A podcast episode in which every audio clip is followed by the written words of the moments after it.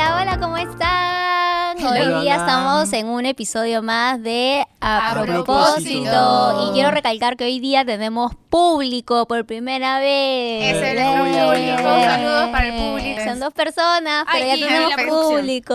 O sea, nuevo set, público ya. Ya, ¿qué más? Próximamente las giras. Insoportables. Próximamente en el programa Patrocinios, Gisela. auspicios. y la queso. Eso. Bailando en el Grand Show. Ella. Y hoy tenemos un episodio muy especial, por eso tenemos público, porque es un episodio muy Cierto. especial con un invitado que queremos mucho. Eh, eh, es como que ya parte de nuestro equipo prácticamente, porque es nuestro amigo. Y él es Marlon. Marlon, Marlon. Cotera. Marlon Cotera.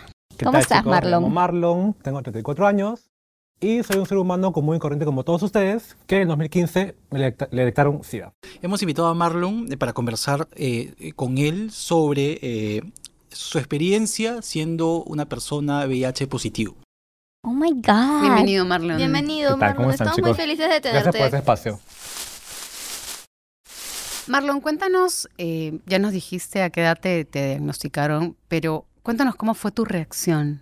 Bueno, yo recuerdo que estaba justo en la sala eh, con el doctor, que era un gastroenterólogo, porque yo fui con una fuerte infección el estómago y estaba con mi Ah. mamá.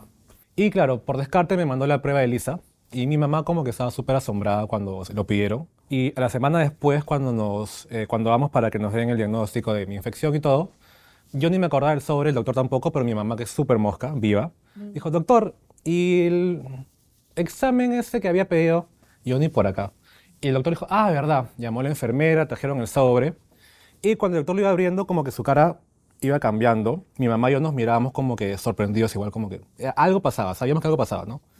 Y el doctor dijo como que, bueno, Marlon, eh, no tengo noticias buenas, así que, por favor, eh, señora eh, Toña, le pido que salga, por favor. Mi mamá como que, no, ¿por qué voy a salir? ¿Qué está pasando? ¿Qué eso, que lo otro? Señora, esos resultados, así sean positivos o negativos, se tienen que ver, eh, dar solos al paciente. Y Marlon es mayor de edad, así que tiene que estar solo y ya, si él quiere, después lo puede hablar con usted. Entonces mi mamá salió, me quedé con el doctor y me dijo como que, bueno, Marlon, eh, el resultado es positivo. En ese momento vi, me acuerdo que mm, todo negro eh, y solo pensaba en mis proyectos, eh, mis planes, mis sueños, todo lo que tenía planificado para mi vida. ¿no?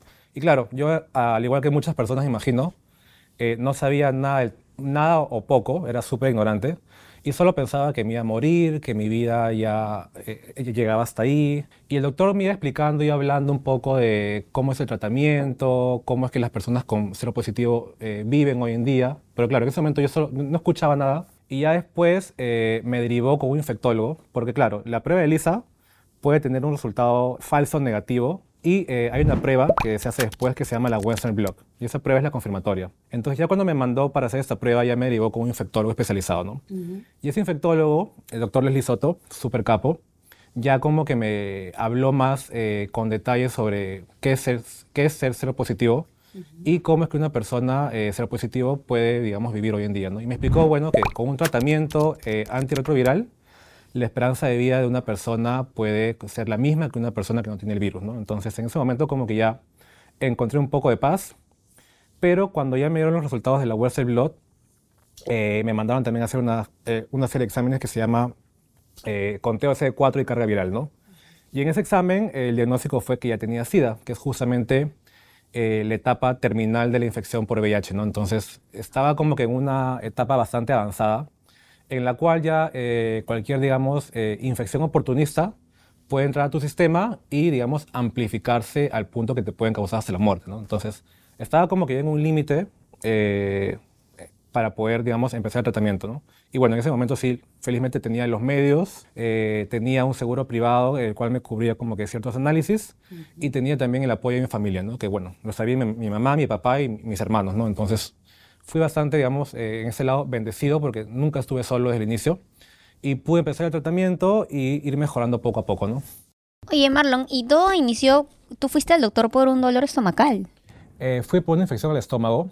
Cuando fui justamente con el gastroenterólogo y le dije que tenía como que un mes de diarrea, sí se, sor- se sorprendió. Y fue por eso que me mandó la prueba de ELISA, ¿no? Para descartar. Ah, O qué sea, ya tenía como que una infección crónica. Ajá, ajá. Y claro, yo súper descuidado, lo veía como que algo normal, por algo que había comido, seguro. ¿no? Ujú. Pero ¿Qué otros así. síntomas hay? ¿O qué otros? en esa época ya tenía pérdida de peso, eh, cansancio, desgano, eh, sudoraciones al dormir. Bueno, por la infección tenía fiebre también, dolor de garganta. Oye, y Marlon, o sea, desde el 2015, ahora 2023, eh, con todo lo que has vivido, todo lo que has aprendido también sobre esto en todos estos años, ¿cómo ha cambiado tu percepción del diagnóstico desde ese momento hasta ahora? Ahora eh, me siento una persona súper sana, eh, siento que puedo eh, lograr cualquier objetivo profesional que tenga, ya no tengo ese miedo, digamos, a morirme, sino me siento súper tranquilo y seguro de que voy a tener la misma esperanza de vida que una persona, digamos, que no tiene el virus. ¿no? ¿Y consideras que alguien cercano a ti fue tuvo un rol importante en tu vida en toda esta etapa? Sí, bueno, como mencioné, desde, desde un inicio mi familia, mi núcleo familiar, digamos, lo sabían, pero igual, ¿no? Con ellos no, hay ciertas cosas con las que no puedes hablar, eh, digamos, intimidad, eh, relaciones de parejas, etcétera, ¿no? Entonces, justo yo estaba eh, a punto de viajar con una amiga, con mi mejor amiga, Rosita. Y justo estaba preocupado porque nos íbamos a ir a un crucero casi 10, 11 días. Y claro, con Rosita nos conocíamos recién casi dos años, creo. Sí. No, había como que mucha confianza para hablar sobre ciertos temas. Yo tenía el miedo de que de repente, eh, al compartir tantos espacios pequeños juntos, ella pueda tener como que algún issue sobre eso. Entonces decidí, decidí contárselo. Y cuando se lo conté, obviamente, Rosita lo primero que hizo fue llorar, porque al igual que yo, tenía mucha desinformación sobre el tema en el momento y pensaba que me iba a morir también. Entonces, luego le, le fui le Dije, no quiero que te mueras. Llorando, ¿no? Seis cruceros del adiós. Entonces, Qué humor negro, déjame ver, Claudia, por Dios. Ahora nos reímos, pero en ese momento sí éramos un moco. ¿Qué, qué, qué le dijiste, Rosita? Story le time. Le dije eso, le dije, no quiero que te mueras. Le dije, y, o sea, le hice dos preguntas, ¿no? ¿Quién te hizo esto? Claro, porque culpé a alguien, claro, uno siempre cuando está molesto culpa, no busca culpar a alguien. ¿Quién te hizo esto y, te vas a morir? No quiero que te mueras, no quiero que te mueras. Le, y lo abracé. ¿no? Porque tampoco, o sea, mi, mi niveles de ignorancia no, era, no eran tan amplios como para pensar que me podía contagiar. No, lo abracé con todo mi ser y, le dije eso. Sí lo recuerdo. Entonces, Rosita fue la primera persona, digamos, fuera de mi núcleo que lo supo. Y cuando, lo cuando se lo conté y viajamos, dije, vaya, en verdad como que nada ha cambiado no es tan grave como yo pensaba. Y ya como que empecé como que a socializarlo con pequeños grupos eh, de amigos, personas cercanas a mí, ¿no? Pero nos has enseñado un montón. Yo me acuerdo cuando, cuando leí tu hilo, porque Marlon este, lo puso en Twitter, y yo aprendí, es más, aprendo. Cuando hablas de ese tema, aprendo mucho que yo no sabía nada. Y yo también día a día voy aprendiendo eh, eh, cosas, ¿no? Como tú dices, lo publiqué una vez en Twitter porque dije, si ya tengo una voz acá en redes sociales, y me ha pasado esto, quiero como que sea algo productivo con mi vida, con mi, con mi humanidad y que, que, eso no se quede en mí, sino que, que, eso que me ha pasado sirva para que otras personas que de repente están pasando lo mismo y no tienen los mismos, digamos, privilegios de tener como que el apoyo de la familia, un seguro privado que te ayude, sepan eh, a dónde pueden acudir, qué pueden hacer o al menos poder conversar con una persona que también lo tiene para que sepan ¿no? que, eh, cómo es el, tratamiento y cómo puede ser, digamos, eh, su vida si es que toman un tratamiento, ¿no? ¿Cómo es el tratamiento de una persona detectada con, eh, ahora, positivo? bueno, en mi caso son pastillas.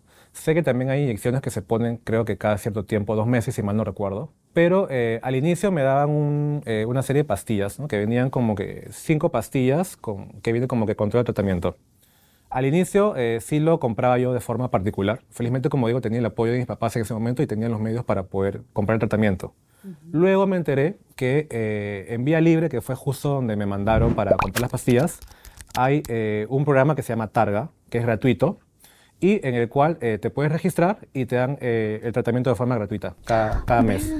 Entonces, al toque dije, qué falta de, de gratitud es que mi papá esté pagando esto cuando puedo meterme acá y, recibirlo de forma gratuita, ¿no? Pero igual, al inicio, por ejemplo, antes de que eh, cuente mi diagnóstico, digamos, abiertamente, yo tenía mucha vergüenza y mandaba inclusive a mi mamá, o mi mamá se ofrecía a ir para que yo no vaya. Porque claro, tenía como que vergüenza de ir al consultorio, a ese consultorio, y que alguien eh, me vea, me reconozca o sepa por lo que estoy yendo, ¿no? O sea, son varias etapas. Primero es como que...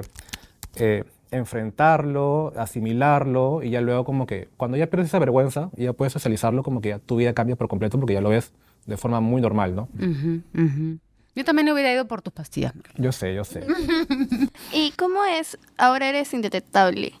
hoy en día eh, ya eh, estoy con un recuento por encima de 500, 600 CD4 por mililitro cúbico de sangre. ¿Eso qué significa? Mm, Cristiano. Que estás recontra así protegidísimo. Que estoy cañón, como diría mi abuela. Eh, Esta flor. Entonces, mi esperanza de vida hoy en día es la misma que una persona que no tiene el, el virus. ¿Cómo, ¿Cómo se llamaban las pastillas? Eh, es el, bueno, es el tratamiento antirretroviral, creo que se llama TAR, T-A-R, con sus siglas.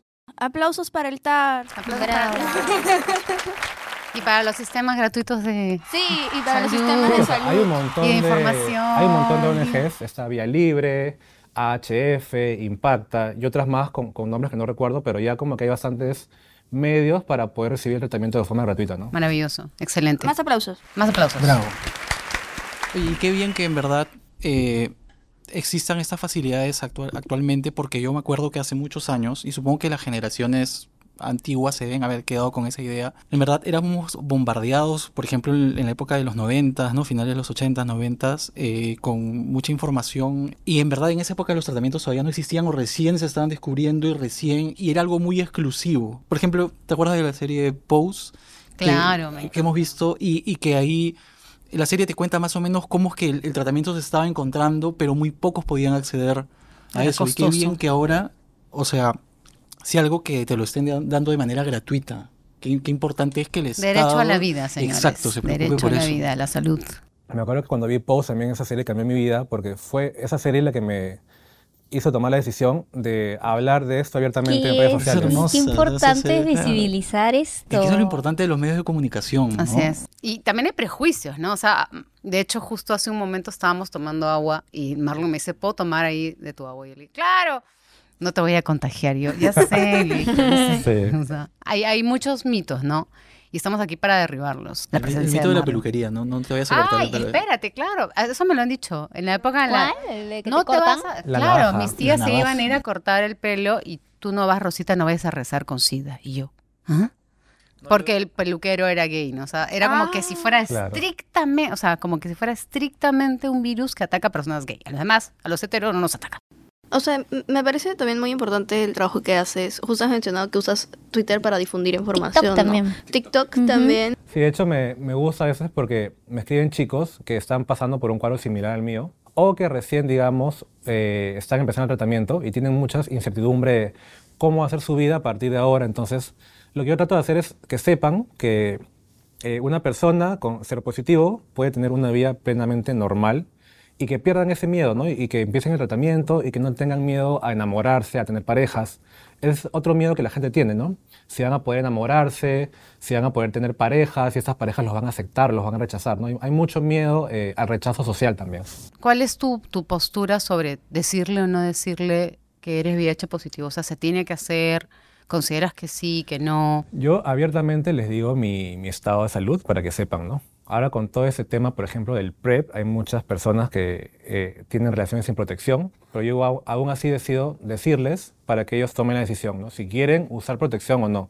Les explico un poco eh, cuál es mi cuadro, que no hay como que riesgo de transmisión, y ellos son quienes toman la decisión de usar o no protección. Igual siempre prefiero usar protección porque, bueno, ¿no? Así es. Así que pónganse su profiláctico. mosca. Pónganse su Aplausos para el condón. Bravo. Te queremos. Marlon, No pero cuéntanos un ¿Qué poco es qué es PrEP? el PrEP, porque hay mucha gente que tal vez nos esté Cuéntanos, viendo ¿qué que no... El no- PrEP, en palabras coloquiales, porque no soy médico, es un tratamiento de preexposición ¿no? que toman las personas que no tienen el VIH y que eh, lo que hace es eh, evitar que contraigan el VIH si tienen relaciones sexuales sin protección.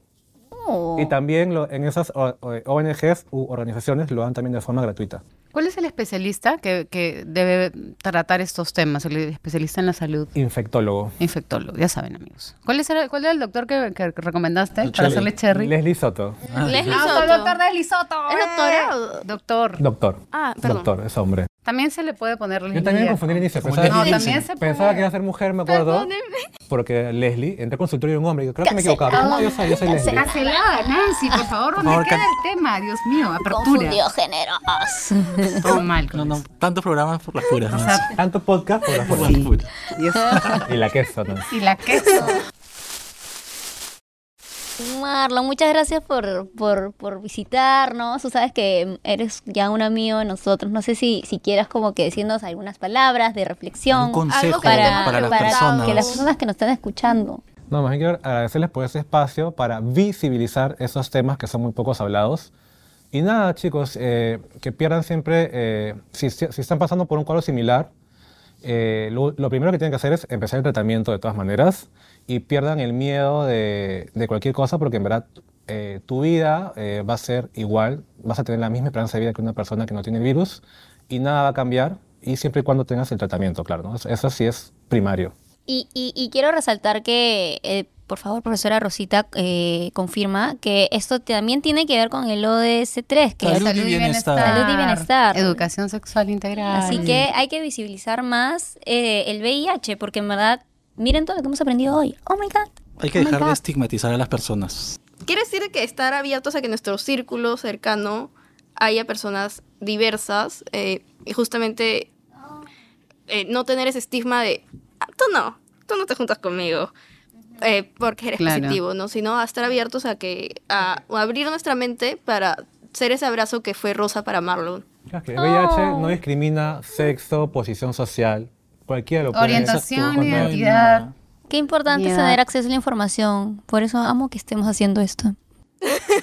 Gracias, gente. Gracias a quienes están aquí conectados. Gracias, Marlon. Marlon, por favor, déjanos tus redes, tu cherry, por favor, para aprender más de ti. Para la cámara de ahí. Tiene su TikTok revelador. Uso más mi, mi ex ahora, para hablar sobre ese tema donde hay muchos chicos que me escriben, así que estoy como mar, arroba Marlon Cotera. En, Twitter, En Twitter. En ex Twitter, arroba ex. Y bueno, creo que ya vean su vida con propósito. Gracias, gracias, público. Gracias. Adiós.